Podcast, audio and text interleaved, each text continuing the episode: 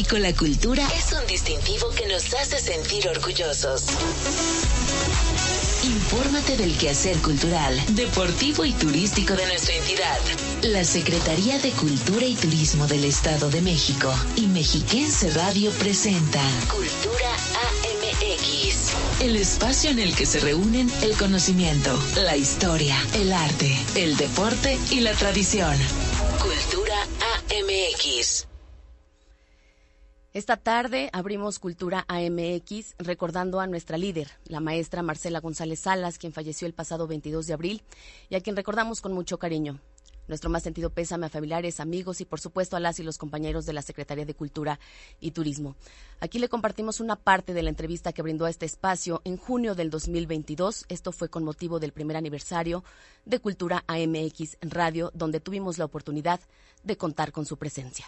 Secretaria, gracias por estar con nosotros celebrando este primer aniversario de Cultura MX. No, pues yo estoy encantada. Primero porque pues es el primer aniversario de algo en lo que creemos que es difundir la cultura y segundo porque es recordar cuando tuve la oportunidad de estar poquito tiempo, pero uno se enamora de esta institución. Claro. Estuve en el 2011, 2011 y 2012. Así es, Así es. acá en el en hoy Sistema Mexiquense de Medios Públicos. Ándale, y entonces era sistema de radio y televisión mexiquense, así es. Eh, creo que quien empieza a trabajar en medios y particularmente en el radio, en la televisión, por supuesto también, pero en el radio, te vas enamorando, porque como que es como que lo que estás hablando sale del corazón. Y puede ser que como sientes que no te están viendo, como que puedes hacer hasta gestos, te puedes mover y, y, y- y salen las cosas Natural. La voz sale tan natural y Sí. sale tan de corazón que yo creo por eso es tan exitoso el radio en todos lados. Sí, es cierto. Y hace unos instantes, secretaria, comentaba acerca de la importancia de difundir el arte, la cultura, el deporte y ahora también el turismo. Y bueno, pues hoy contamos con estos maravillosos espacios que es Cultura MX, tanto radio como tele.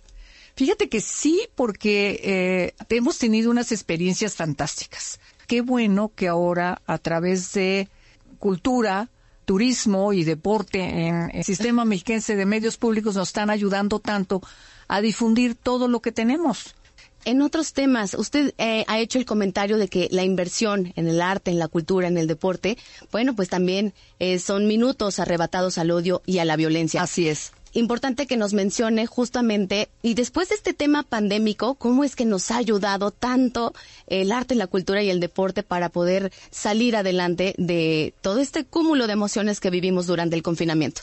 Fíjate que yo también he preguntado y allí en la Secretaría le preguntamos así al público y a la gente. ¿Te puedes imaginar los tres, cuatro, cinco meses que estuviste este, confinado en tu casa, confinada toda la familia, y no hubieras podido escuchar música?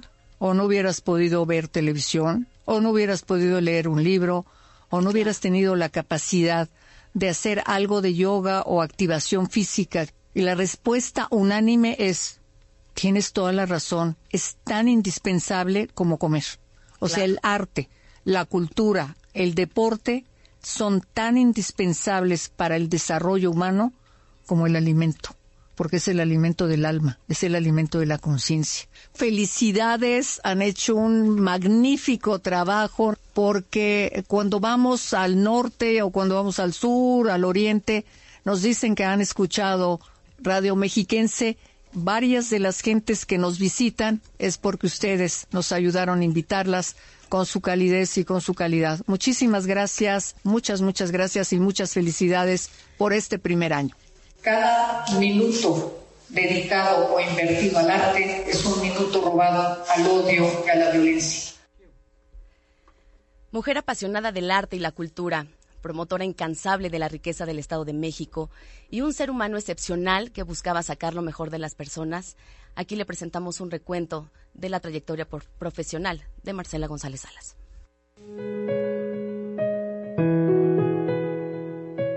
Marcela González Salas y Petricholi fue licenciada en Economía egresada del Instituto Tecnológico Autónomo de México.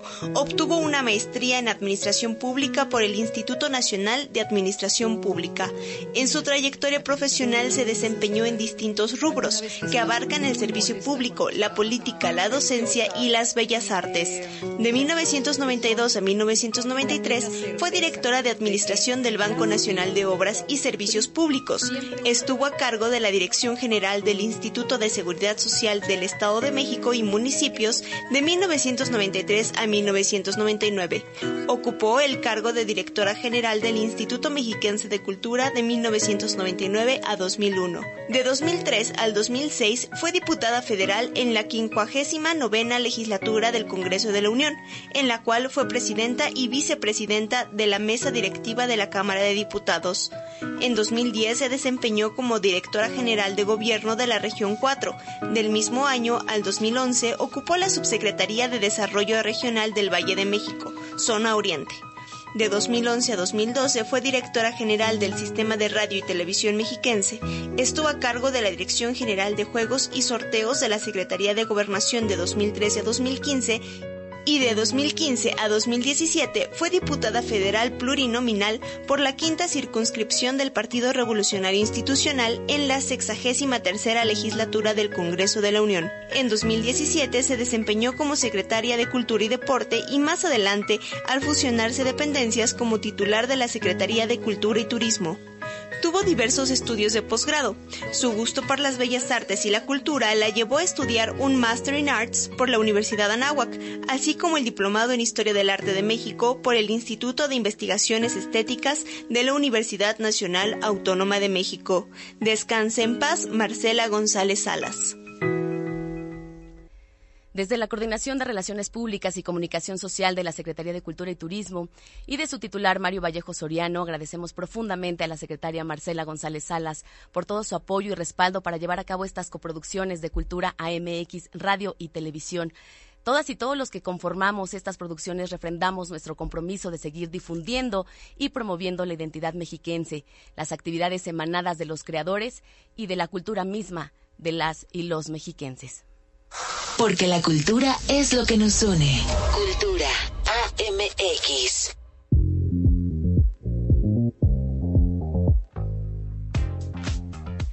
Y arrancamos con la información de las actividades que se están realizando en el Estado de México y por supuesto de la cartelera cultural y turística para este fin de semana.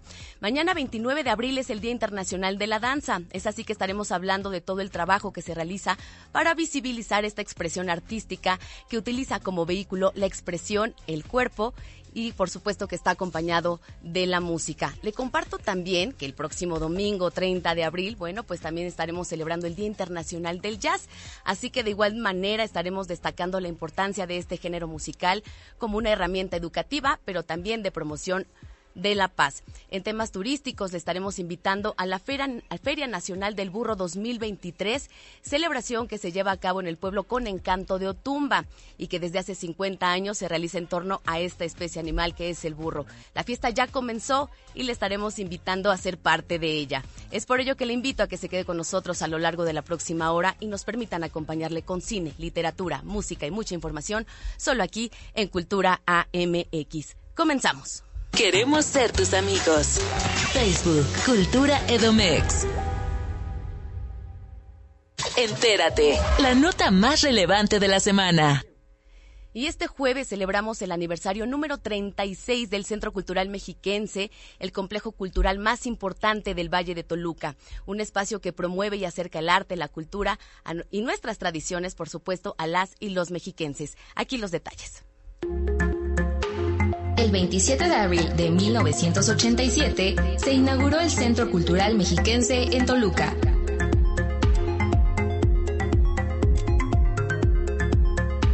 Desde entonces, alberga todas las manifestaciones culturales y artísticas en la capital del Estado de México.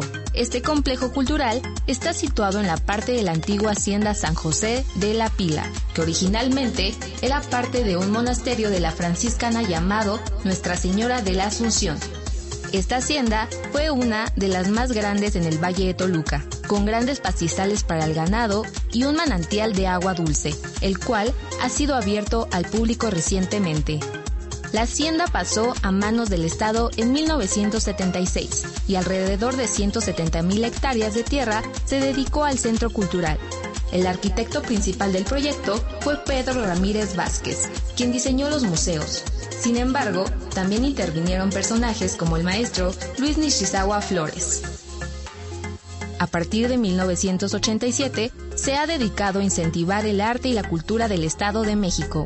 El Centro Cultural Mexiquense es el complejo cultural más grande y más importante del Valle de Toluca, que recibe cerca de 80.000 visitantes al año, pues dentro de este encontramos el Museo de Antropología e Historia, donde se presentan las obras y presencia de la sociedad mexicana a través de su evolución. El Museo de Arte Moderno, donde encontramos una colección amplia de pinturas mexicanas del siglo XIX, y el Museo Hacienda La Pila, que contiene colecciones de arte y objetos culturales donados por centros regionales, museos, bibliotecas, festivales de arte y piezas de familias particulares. De igual manera, dentro del complejo se encuentra la Biblioteca Pública Central, el Archivo Histórico del Estado de México, las instalaciones para la investigación, la Cineteca Mexiquense y el nuevo edificio del Conservatorio de Música del Estado de México. Hoy celebramos 36 años del Centro Cultural Mexiquense, patrimonio de la entidad, cuyo principal objetivo es el desarrollo y la transformación del ser humano a través del rescate, preservación, promoción, creación, fomento y difusión de la cultura. Cultura AMX. En la charla con...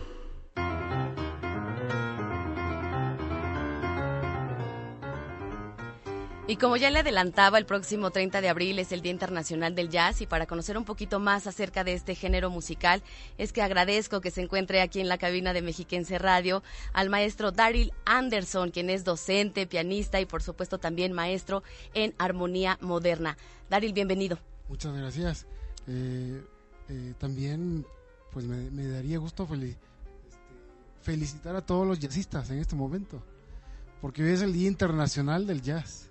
Así es. Exactamente. Y bueno, eh, si, si yo quisiera decir algo, sería que, por ejemplo, Adelante. el jazz es uno de los géneros que se puede aplicar, se puede correlacionar, se puede... Eh, ¿cómo, cómo diríamos una palabra que conjunta, ¿no? Eh, con cualquier tipo de género, sea Se folclore, complementa. exactamente. Pero no tanto que se complemente, sino que más bien, por ejemplo, folclore mexicano se puede se puede mezclar con jazz. Música clásica también se puede mezclar con jazz. Y cualquier tipo de música se puede mezclar con jazz. Eso es algo este realmente eh, muy importante, pero no solo importante. Realmente eso es lo que eso es lo que hace que el género sea específicamente en ese punto de vista muy bueno. Así es. Platícanos un poquito más de estos antecedentes de este género que ya lo decíamos es el jazz. Eh, tú como conocedor y también como, como jazzista, cuéntanos un poco de estos antecedentes. Bueno, sobre los antecedentes, eh, por ejemplo, hay, hay un músico, eh, bueno, existió más bien, un músico llamado Art Tatum. Él fue pianista y realmente fue el mejor pianista de todos los géneros. Eh, por ejemplo, a él lo conoció un compositor, bueno, un compositor y un pianista que eran realmente muy famosos, que era Vladimir Horowitz y el, y el compositor era Sergei Rachmaninoff. Ellos eran, Rachmaninoff fue el que compuso el concierto más difícil para piano. Y eh, Vladimir Horowitz se hizo famoso con su concierto. Bueno, ellos escucharon de repente decir, no, pues es que por ahí anda el mejor pianista del mundo. Dije, "Ah, caray, ¿a poco sí existe eso? Y se fueron, buscaron la manera de descubrir dónde tocaba, se fueron, el pianista Art Tatum era jazzista, y este, cuando lo escucharon tocar, bueno, se fueron con unos binoculares, ¿no? Para verlo, y cuando lo vieron y lo escucharon tocar, dijeron, no, sí, este es el mejor pianista del mundo y no hay ninguno mejor que él. Así es, importante también que la gente que nos escucha poder visibilizar el tema de tener un día específico para poder eh, enaltecer todas estas cualidades que nos proporciona el jazz. Sí, claro que sí. Y este, bueno, como una, como una manera de decir, o sea, bueno, yo soy músico clásico también. Así es, pianista clásico. Pianista clásico y jazzista. Eh, yo lo que diría es que todos los pianistas clásicos que no se queden con esa como con, eh, como con ese deseo como con esa espina no que, busquen más de hecho hay por ejemplo aquí hay un, un pianista eh, que es muy famoso que se llama Héctor Infanzón él es. primeramente clásico y luego se volvió jazzista entonces eh, ¿Y en tu caso fue similar? En mi caso fue similar, pero eh, ¿por qué digo esto? Porque eh, no, no debe ser al revés, o sea, no debe ser un pianista primero jazzista y luego clásico, no, más bien primero clásico y luego jazzista. ¿Cuáles serían esas bases fundamentales del jazz? Sé que también una de ellas es la improvisación. Exactamente. Lo que pasa es que eh, en la improvisación tiene que ver mucho la técnica. Ok. Y por ejemplo, en el jazz no se ve tanto la técnica sí se ve, si hay ejercicios, hay estudios y todo eso. Sí se ve, pues, pero no tanto se ve como en la música clásica, en donde todos los requerimientos, eh, ya sea de fuerza, de destreza, de agilidad, velocidad, todos se ven en la música clásica. Claro. Entonces, cuando uno es clásico y se vuelve jazzista, entonces, eh, digamos que la parte técnica, la velocidad y todo eso, ya está. Claro. Entonces, es ya lo ideal. exactamente. Entonces, ya nada más es cuestión de ok, eh, esto lo hago así, pero ya no voy a estudiar tanto técnica, sino más bien improvisación. Correcto. Ahora, ¿cómo es esto de estudiar la improvisación? Pues hay muchos métodos, ¿no? Por ejemplo, eh, antes se usaba un método, digo antes, hablo a los principios del jazz, ¿no? Que era, eh, ah, no, pues el maestro se ponía ahí, tocaba algo, no, pues hazlo igual, ¿no? Esa era una forma. Luego, por ejemplo, otra forma era que hicieran el tema de una canción, pero que hicieran unas variantes, ¿no? Entonces ahí los pianistas empezaban a, ah, ok, puedo hacer esta variante, esta es la melodía, pero puedo ponerle esto. Y bueno, pues no, no veníamos preparados, Daryl, pero sé que puedes interpretarnos algo y también enseñarnos un poco de esa improvisación con tu piano. Sí, claro que sí. Bien, entonces les voy a tocar la polonesa heroica, que es música clásica. Ok. Pero se las voy a tocar en jazz. Maravilloso. Te escuchamos. Sí. Daryl Anderson con nosotros aquí en vivo en Cultura AMX Radio.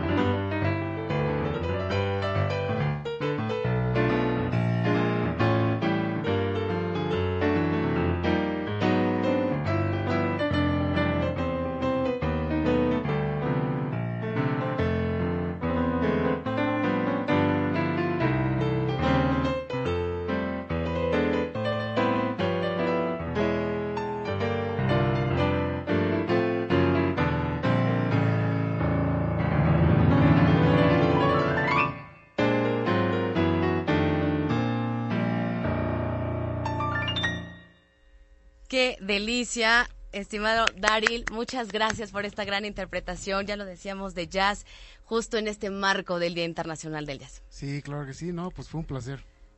Platícanos eh, acerca un poco de ti, de tu vida. Yo sé que empezaste también en este tema de la música desde los cuatro años de edad, gracias a tu papá. Exactamente.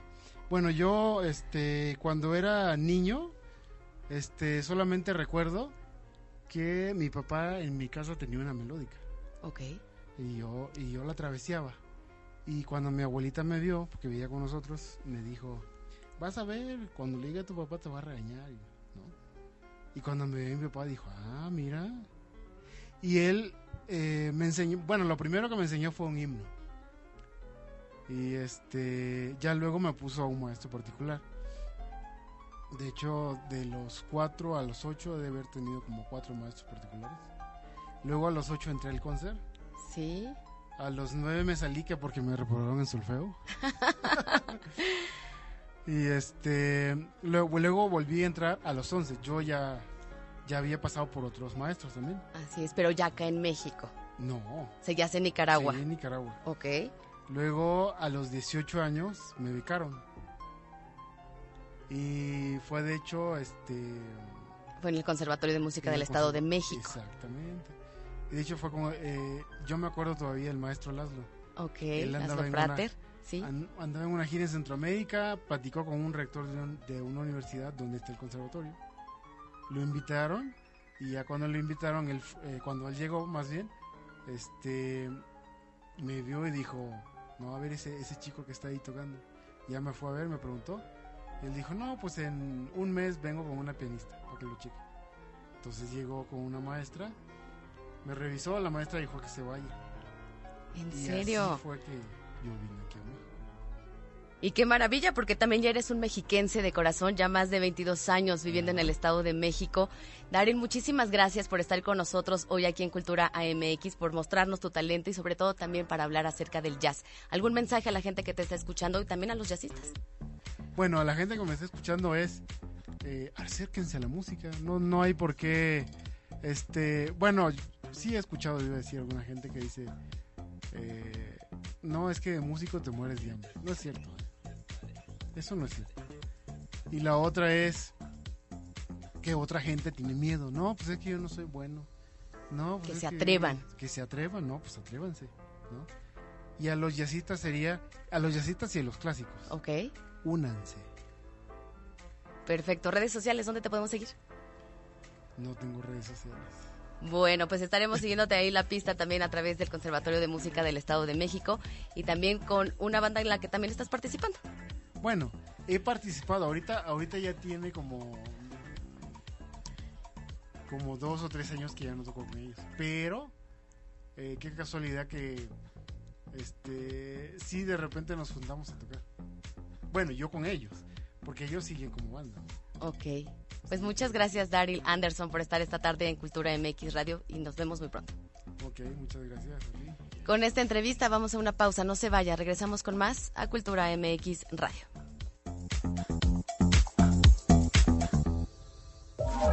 Conocimiento, historia, arte, deporte y tradición. Cultura AMX. Soy Ale del Moral ¿Cuántas veces hemos escuchado que el principal problema es la inseguridad?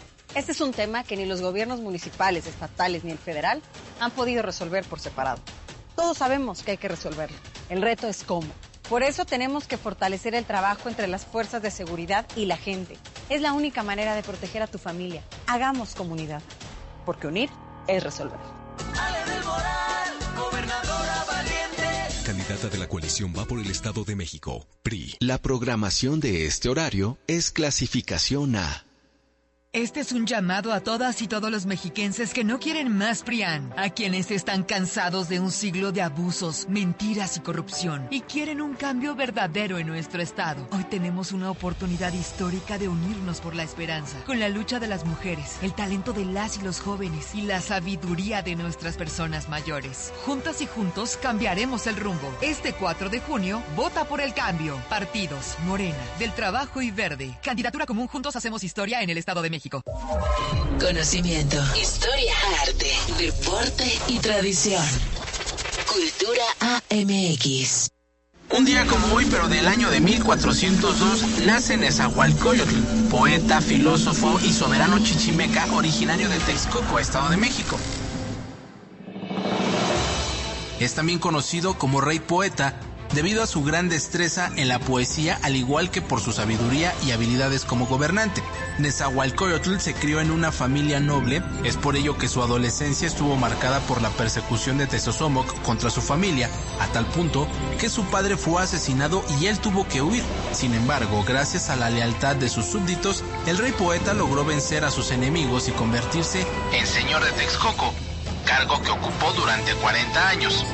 Nezahualcóyotl creció y recibió una educación muy completa, dirigida a permitirle gobernar a su pueblo con valentía y sabiduría. Una vez que llegó al trono demostró toda su sapiencia en el campo de las ciencias, las artes y la literatura, así como su amplia formación intelectual se traducía en una elevada sensibilidad estética y en un gran amor por la naturaleza, que quedaron reflejados no solo en la arquitectura de la ciudad, sino también en sus manifestaciones poéticas y filosóficas. Durante su reinado, Texcoco se convirtió en un centro de arte y cultura, fomentó la educación y estableció leyes para proteger los derechos de las personas. También fue responsable de la construcción de importantes acueductos y templos que le mejoró la calidad de vida a la gente de su entidad. Respecto a la obra literaria de Nezahualcóyotl, se conservan múltiples composiciones poéticas en numerosas colecciones de manuscritos de cantares prehispánicos. Su poesía no solo aprovecha la belleza de la lengua náhuatl, sino que posee una profundidad filosófica que ya en su tiempo le valió el epíteto de sabio. Su obra ha sido transmitida de generación en generación y sigue siendo apreciada por su profundidad y sabiduría. De igual manera, se han utilizado en ceremonias y festividades y se han interpretado por artistas y músicos de todo México. Nezahualcóyotl ha dejado un legado importante en la cultura e historia de nuestro país. Es por ello que en su conmemoración desde hace más de 40 años se encuentra el Centro Regional de Cultura de Nezahualcóyotl, que incentiva la protección del patrimonio a través del entendimiento de los procesos culturales que atraviesan los inmuebles de nuestra cotidianeidad, además de fomentar y enriquecer el conocimiento que permite reafirmar la identidad regional reconociendo sus recursos, características y posibilidades culturales. Cartelera, muestras nacionales e internacionales, conversatorios, estrenos y ciclos de cine de la Cineteca Mexiquense en Sala Cinematográfica. Y esta semana en materia cinematográfica, la Cineteca Mexiquense invita a niñas y niños a disfrutar este 30 de abril con mucho cine. Esto a través de los cortometrajes de la muestra Ajolotín, además de las películas El viaje de Shihiro y Mi vecino Totora. Totoro. Todas ellas con entrada libre. Aquí los detalles.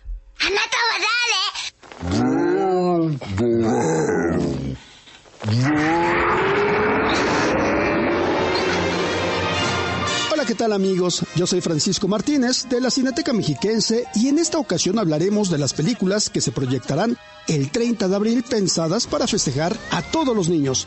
Así es que preparen la agenda.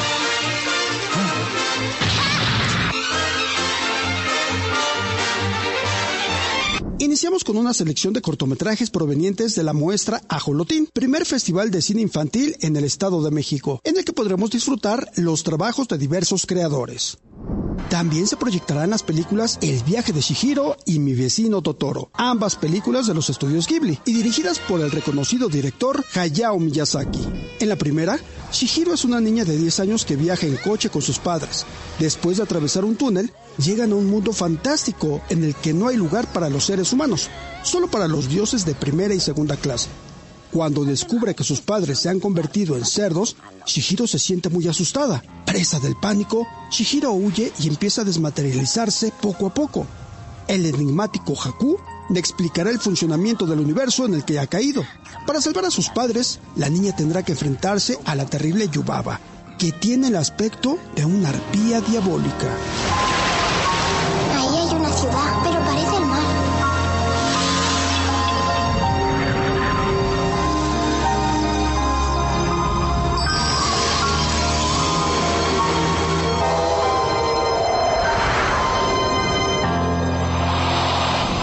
para cerrar este día de festejos, se proyectará la película Mi vecino Totoro, historia animada que sigue a las estudiantes y hermanas Satsuke y Mei, mientras que se establecen en una casa de campo con su padre, quien espera a que su madre se recupere de una enfermedad en un hospital del área.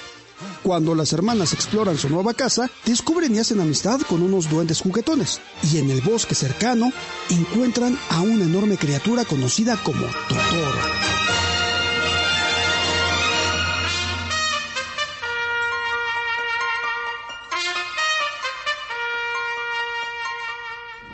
Así que este próximo 30 de abril, ven con la familia y disfruta de estas magníficas películas. Recuerda que si deseas tener más información de las películas que se proyectan en la Cineteca Mexiquense, la puedes encontrar en su sitio web, cineteca.edomex.gov.mx o en sus redes sociales, Facebook y Twitter, nos encuentras como arroba Cineteca Mexiquense y en Instagram como Cineteca Mexiquense. Yo soy Francisco Martínez y estas fueron las recomendaciones para esta semana. Ahí hay una ciudad, pero parece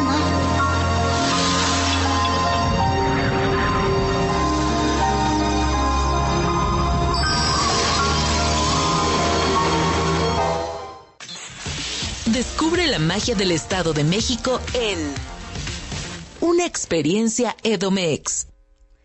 Y si aún no tiene planes para este fin de semana largo, bueno, pues le invitamos a relajarse y disfrutar del pueblo mágico de Ixtapan de la Sal. Destino ideal para disfrutar con la pareja, la familia o los amigos y vivir una gran experiencia Edomex. ¿Aún no tienes plan para el fin de semana? En Turismo en un clic te damos un tip. Disfruta de un momento de relajación, energía y salud en Ixtapan de la Sal. Este rincón del Estado de México, rodeado de tierras fecundas, agua abundante, sal y un clima soleado envidiable, fue elegido como pueblo mágico por su oferta natural, cultural y artesanal, que se puede disfrutar en pareja o en familia. Entre velas, incienso y aceites, llega el momento de consentir al cuerpo y descansar la mente con un masaje relajante en uno de los diversos spas que ofrece este destino. Si de salud se trata, el balneario municipal El Bañito alberga varias albercas, una de ellas techada y con agua sulfurosa a 37 grados centígrados que se considera medicinal. También encontrarás una alberca para aplicación de barro, tinas de hidromasaje y masajes terapéuticos en área techada, una alberca infantil y toboganes. Ixtapan de la Sal también alberga un parque acuático considerado uno de los más grandes de Latinoamérica, en el que encontrarás juegos extremos, familiares y también para los más pequeños, paseos en lancha, un trenecito y mucho más. Si eres amante del turismo religioso, debes visitar la parroquia de la Asunción de María y Capilla del Señor del Perdón, construida en el siglo XVI y terminada en 1682. Es de estilo tequitqui, mejor conocido como plateresco español, con algunos detalles barrocos. Te invitamos a los talleres de barro en la localidad de Tecomatepec, un lugar donde la alfarería ha pasado de generación en generación entre las familias. Ahora ya sabes qué hacer el fin de semana. Vive una experiencia Edomex en el pueblo mágico de Ixtapan de la Sal. Capturando voces. Síguenos en Twitter, arroba Cultura Edomex. En la charla con...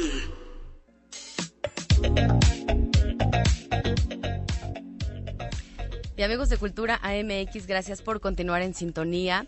Es momento de conocer esas actividades artísticas y culturales de lo que es la Feria Nacional del Burro 2023. Para ello es que nos enlazamos vía telefónica hasta el pueblo con encanto de Otumba con la maestra Rosa Irene Herrera Aguilar, quien es justamente integrante del comité organizador de esta grandiosa Feria Nacional del Burro 2023.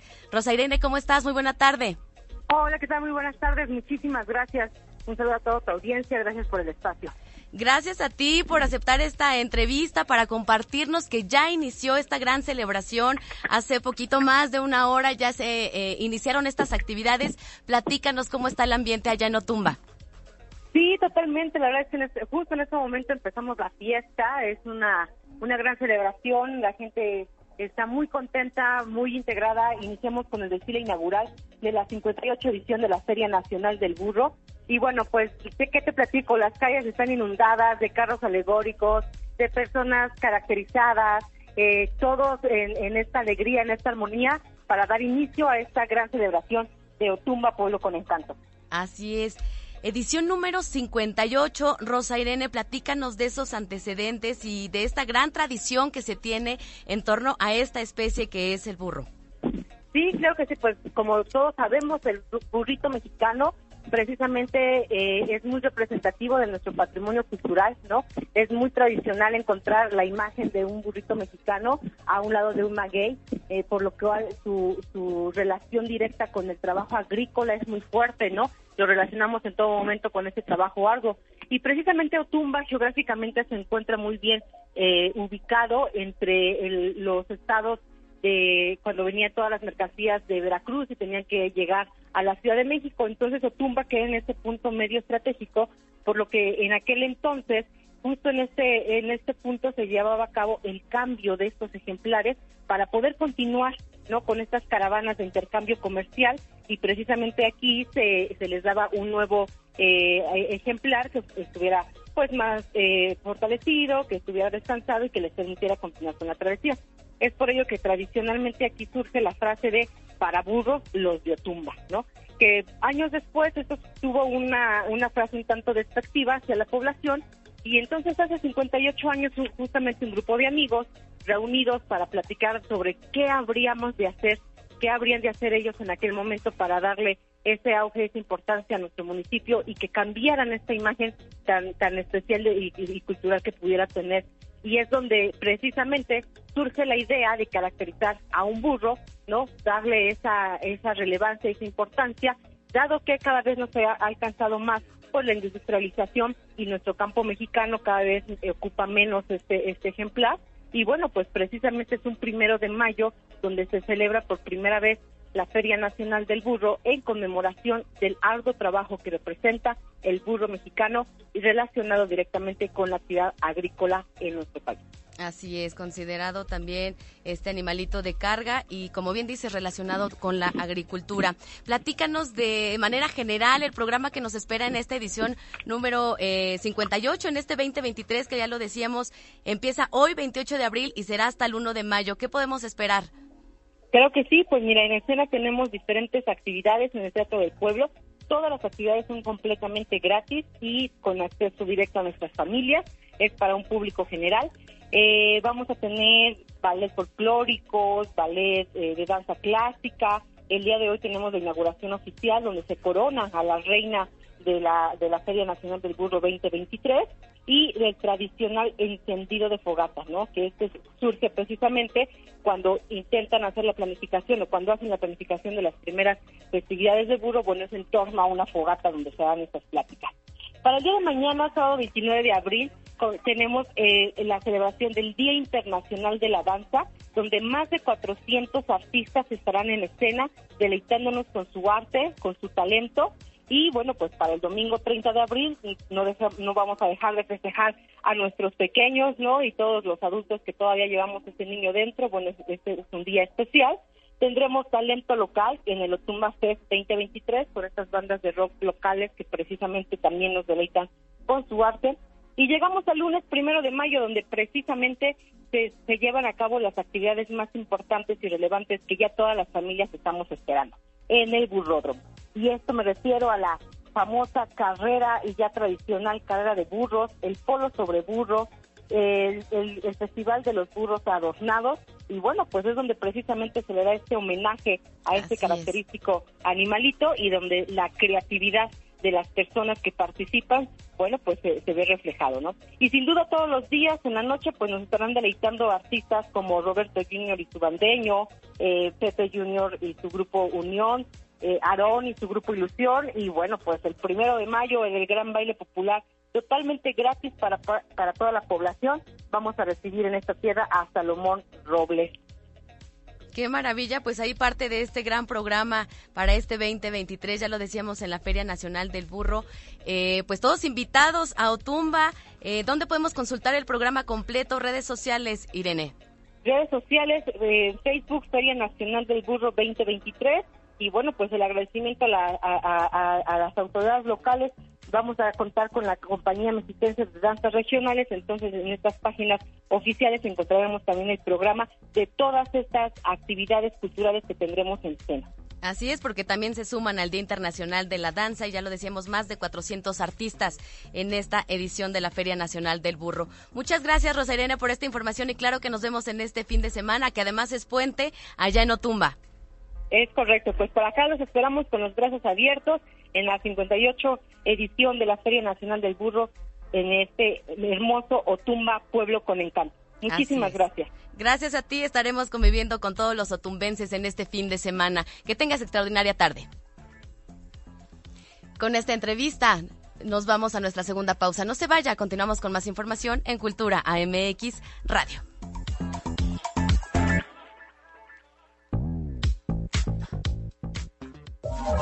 Conocimiento, historia, arte, deporte y tradición. Cultura AMX. Habla Anuar Azar. Familia panista, Ale del Moral es nuestra candidata. Unidos, la llevaremos a ser la primera gobernadora del Estado de México. Habla Ale del Moral. Ha llegado el día. Hoy inicia la batalla en la que defenderemos a nuestro querido Estado de México. Votar por Ale del Moral es votar por tu familia, por tus hijos, por la seguridad. Caminemos juntos defendiendo lo que tú más quieres. Vamos a ganar. Ale del Moral, candidata a gobernadora. Vota PAN. Coalición va por el Estado de México. ¿Quieres ser parte de Mexiquense Radio Zumpango? Buscamos a un locutor. Haz que tu voz sea parte de la radio pública del Estado de México. Visítanos en Avenida Hidalgo número 56, segundo piso, Zumpango Centro. Mayor información a 591-611-4621. Forma parte del equipo de Mexiquense Radio Zumpango. Infórmate. Así van las encuestas en el Estado de México. Encuesta Mendoza Blanco. Delfina 17 puntos arriba. Demoscopía. Delfina 20 puntos arriba. Gobernarte. Delfina 21 puntos arriba. Electoralia. Delfina 22 puntos arriba. Botia. Delfina 26 puntos arriba. Las encuestas coinciden. La maestra Delfina es la favorita. Vota por el cambio. Delfina Gobernadora. Candidatura común Juntos Hacemos Historia en el Estado de México. Morena. Conocimiento, historia, arte, deporte y tradición. Cultura AMX. Un día como hoy, 28 de abril, pero de 1895, nació Pastor Pedro Velázquez Hernández. En el poblado de San Matías Transfiguración, perteneciente al municipio de Sinacantepec, Estado de México. Fue un pintor acuarelista de destacado prestigio tanto nacional como internacional por la técnica y gran belleza atribuida a sus obras. Pastor Velázquez se inició en el arte de la pintura a muy temprana edad, por lo que ya en sus primeros trazos mostraba gran interés y cualidad, observado y motivado por su padre Magdaleno Velázquez, quien también dibujaba utilizando papel del comercio, papel de estraza para envoltura de comestibles, para practicar los trazos y el dibujo.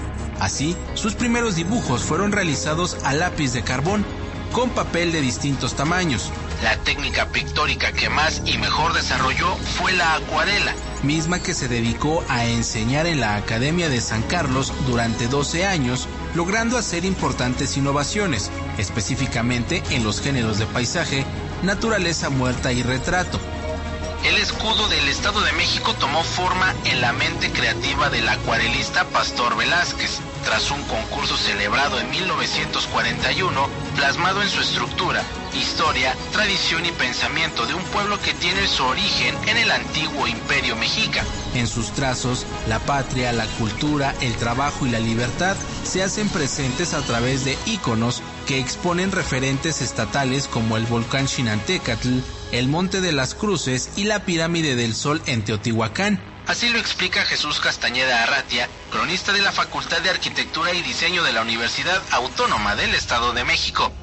El Museo Nacional de Arte, la Galería del Museo Nacional de San Carlos o el Museo de la Acuarela en Toluca son parte de los pocos sitios públicos donde es posible admirar el trabajo de Pastor Velázquez, personaje cuya sensibilidad llena de orgullo a las y los mexiquenses.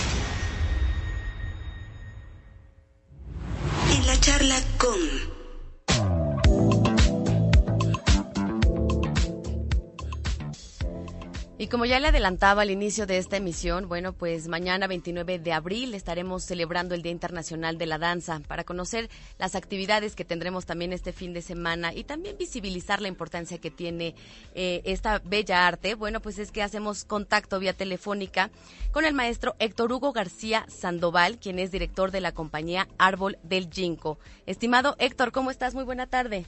Hola, ¿cómo estás? Muy buenas tardes. Bien contento de estar aquí contigo, con toda tu audiencia. Y nosotros también contentos de escucharte, pues ya lo decíamos, para platicar y visibilizar justamente la importancia que tiene eh, que exista un Día Internacional de la Danza, Héctor, y también todas las personas que están detrás de este trabajo que ustedes realizan. Es importantísimo, no, no, no solamente para la danza, sino para el arte y para la cultura en general yo pienso que, el origen y la función de la danza probablemente no es, no es, no, tenemos una precisión, ¿no? ¿Quién inventó la música? ¿Quién inventó la danza? Pues el ser humano con su, con su diario vivir, con su diario acontecer, somos quienes hacemos la danza día con día y por supuesto que hay que conmemorarlo, hay que festejarlo porque porque la danza significa libertad y aparte de que pues es una disciplina universal y aparte diversa que nos permite decir lo que no tiene palabras, ¿no?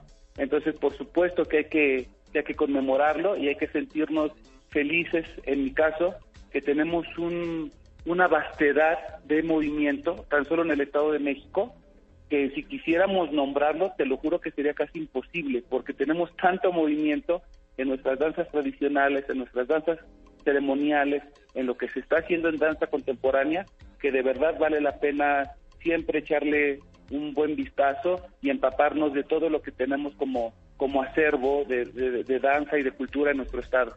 Así es, toda esta diversidad, ya lo decías, clásico, contemporáneo, regional, donde sin duda, bueno, pues prevalece la forma de expresión del cuerpo a través de la música. Platícanos de esos involucrados que están dentro de una, eh, sí, una presentación de danza, pero sí hay coreógrafos, el vestuario, la iluminación, los maquillistas y por supuesto, pues ustedes como, como bailarines. Es que es un equipo gigante. Yo creo que la danza te permite unificar todas las artes, precisamente por lo que dices, porque no solamente se trata de bailar, bueno, sí, pero también necesitas alguien que, que te genere ese ambiente con las luces, entonces necesitas necesitas un iluminador y necesitas alguien que te vista, entonces necesitas un vestuarista eh, y todas estas personas van creando un mismo lenguaje, todas estas personas tienen un mismo objetivo, es comunicar algo. Yo siempre he creído que las danzas escénicas deben entretener y deben tener un, un mensaje muy claro. Entonces nos tenemos que unir como en un solo cerebro para llegar a un mismo mensaje. Entonces sí es cierto, los bailarines bailamos, pero el coreógrafo tiene eh, la responsabilidad en su momento de, del, del tiempo profundo, digamos, de, crear el movimiento, de transmitirlo a los bailarines, los bailarines se lo transmiten al público, el público lo recibe y para que llegue todo ese momento entonces habrá que pasar por iluminadores, por gente de tramoya, por músicos, por supuesto, ¿no? Por los músicos. En fin, por, por eso yo pienso que la danza al final es la unión de todas las artes. Así es, y que ya en esa presentación final, bueno, pues nos inspiran y nos hacen sentir también muchas emociones, muchos sentimientos y, también el mensaje. Oye, yo sé que tienen preparadas eh, varias actividades para este fin de semana, compártenos, en un ratito más se estarán presentando allá en el Centro Cultural Mexiquense Bicentenario en Texcoco. Así es, el día de hoy, precisamente en este ejercicio y en este esfuerzo por parte de del Gobierno del Estado de México y de la Secretaría de Cultura, tenemos un festival de verdad muy interesante y eh, el día justamente de hoy nos toca a nosotros, el Árbol de Ginkgo, presentarnos en el Teatro al Aire Libre a las seis de la tarde. Ojalá que los que anden por aquí cerquita puedan acercarse, puedan venir. El día de mañana estaremos en el Centro Cultural Sor Juana Inés de la Cruz, en Nepantla, a la una de la tarde.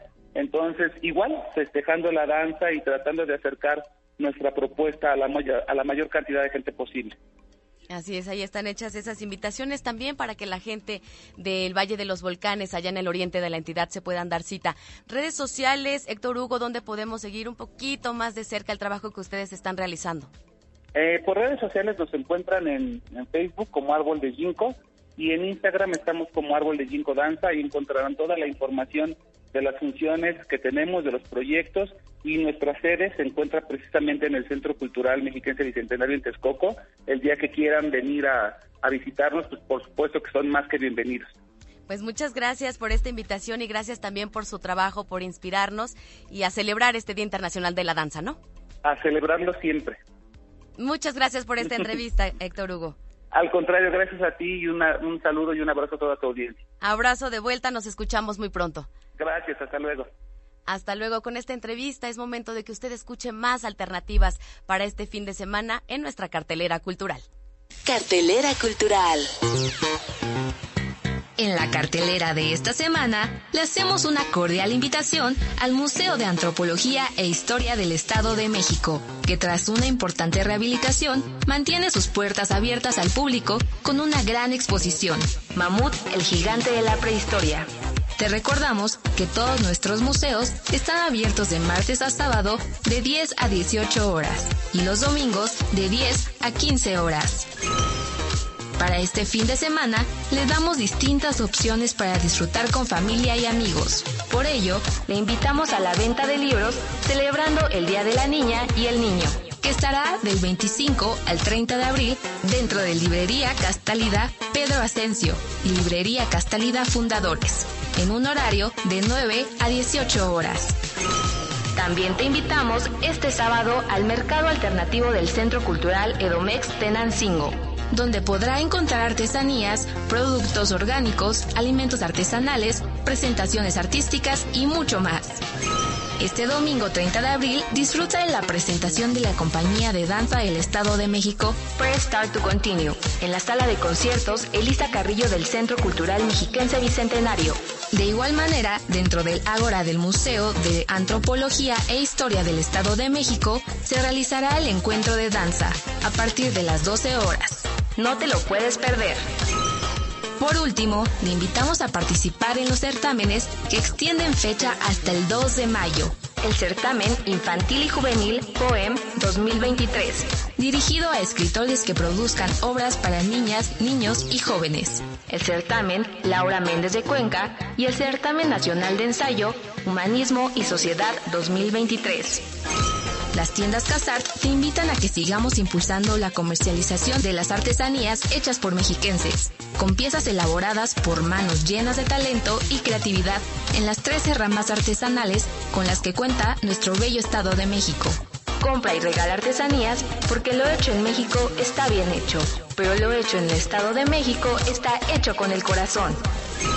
La cartelera completa de estas y otras actividades de la Secretaría de Cultura y Turismo puedes consultarlas en www.culturedomex.gov.mx en el apartado de cartelera cultural o bien a través de nuestras redes sociales en Facebook, Twitter e Instagram donde nos encuentras como arroba culturaedomex.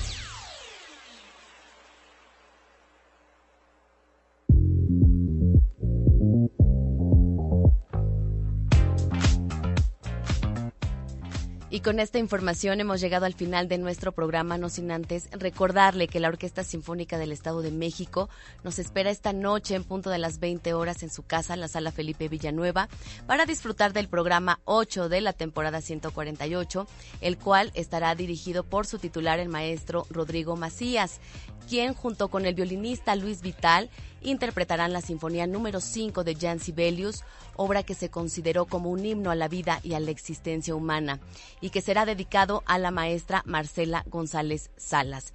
Esta y muchas actividades más las puede consultar en nuestra cartelera completa que está disponible, ya lo sabe, a través de nuestras redes sociales, que en Twitter, Facebook e Instagram nos encuentran como Cultura Edomex. En la coordinación general de este programa se encuentra Mario Vallejo. Agradecemos a nuestros productores Sinaí Espinosa y Hugo Dueñas, así como en los controles técnicos a Mario Vallejo Malváez. La colaboración también, por supuesto, de Omar Ordóñez y en la continuidad se encuentra Francisco Díaz. Mi nombre es Belén Iniestra y les recuerdo que tenemos una cita el próximo viernes en punto de las 16 horas aquí en el noticiario Cultura AMX. Sigue en sintonía de Mexiquense Radio, cuídese mucho y que tenga extraordinario fin de semana largo. Hasta la próxima.